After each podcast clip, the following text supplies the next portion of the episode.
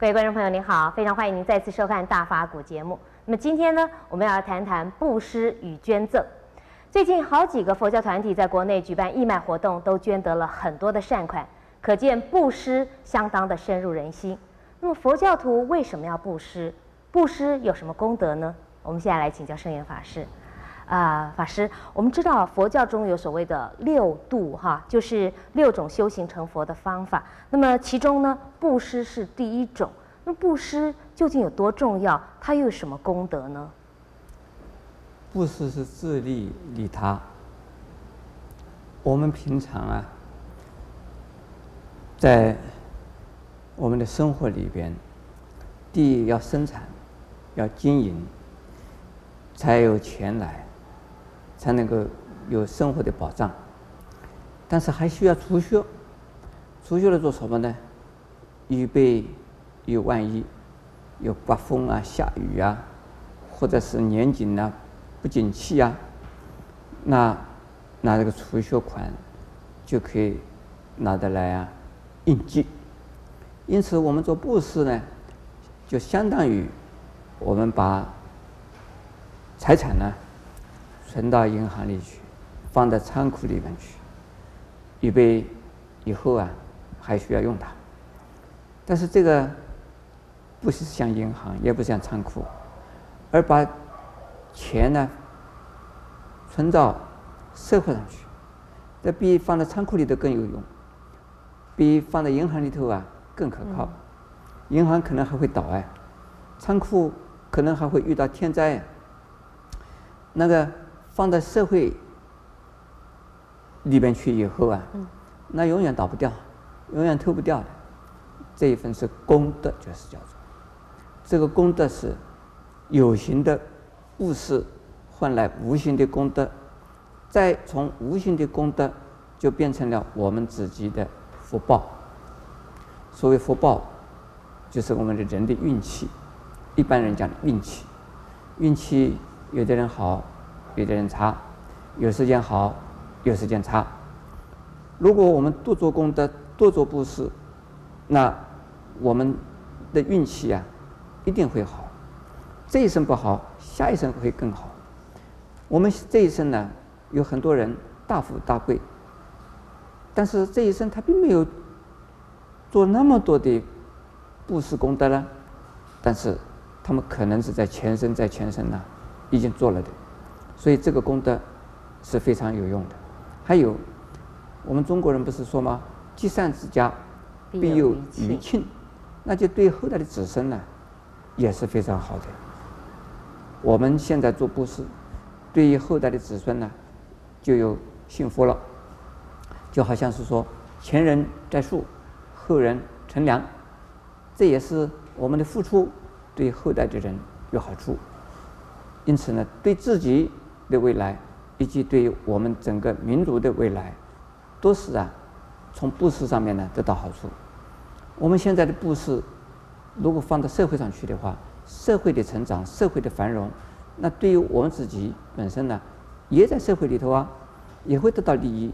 同时，我们对到对未来的社会的人呢，也得到利益，这是造福于人群的。那布施算不算也是一种修行呢？布施呢，是修行之中啊最容易做的事，因此，在佛教里面有六度，也就是行菩萨道，要作为成佛的一种啊条件的话，布施是第一项，最容易做，用财，用钱财，用我们的智慧，用我们的时间，用我们的体力，都可以做布施，不是狭义的仅仅是用钱布施的。另外呢，用佛法也可以做布施，比如说我现在说佛法，我也在布施。这个布施就是帮助人解决一些心理上的问题、观念上的问题，因此而使他们的生活也改善，让他们呢活得更舒服一点、更愉快一点、更开朗一点、更健康一些，这也是布施。是，可是，一般人呢，呃，都想到布施，都想到钱的布施，所以有的人就觉得说，哦，那有钱的人当然可以布施的多一点，那他的功德就大一点。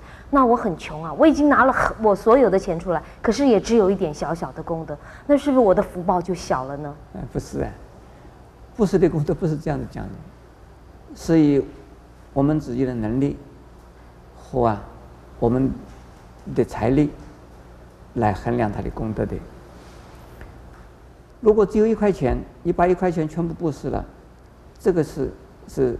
你的最大的布施，人家有一亿财产，如果是捐的一百块钱，那他是这个功德呢，就是这一百块钱的功德，不是全部的功德。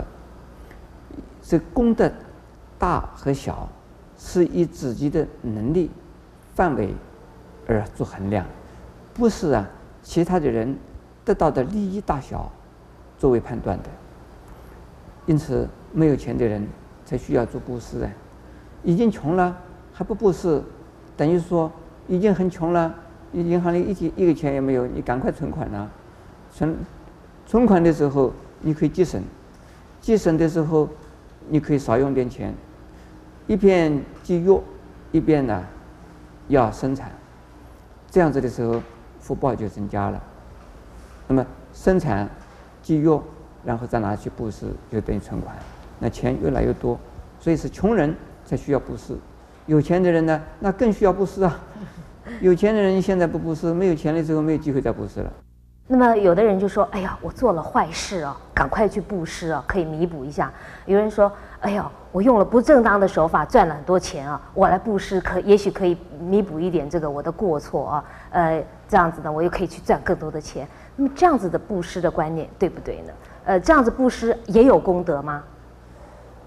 我们赞叹那一些啊，以正当的方式赚的钱来布施，成为净财、清净的财产，拿得来布施啊，是最有功德的。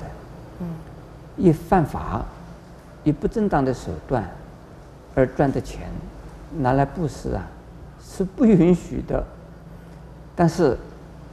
在没有想到是不是这个钱是啊不正当赚的，但是他赚了，赚了以后他觉得发现了是不正当的，那就要将功赎罪了，就赚到的钱赶快布施出去。你赚到的钱可能是害了人了，赶快布施出去再救人去，这叫将功赎罪。这个还是有用的。如果说。自己明明知道那是不应该赚的钱，没关系，我赚了钱以后又布施，我就将功赎罪，那糟糕，那就不是我们人间道德所许可的。是，谢谢师傅开始。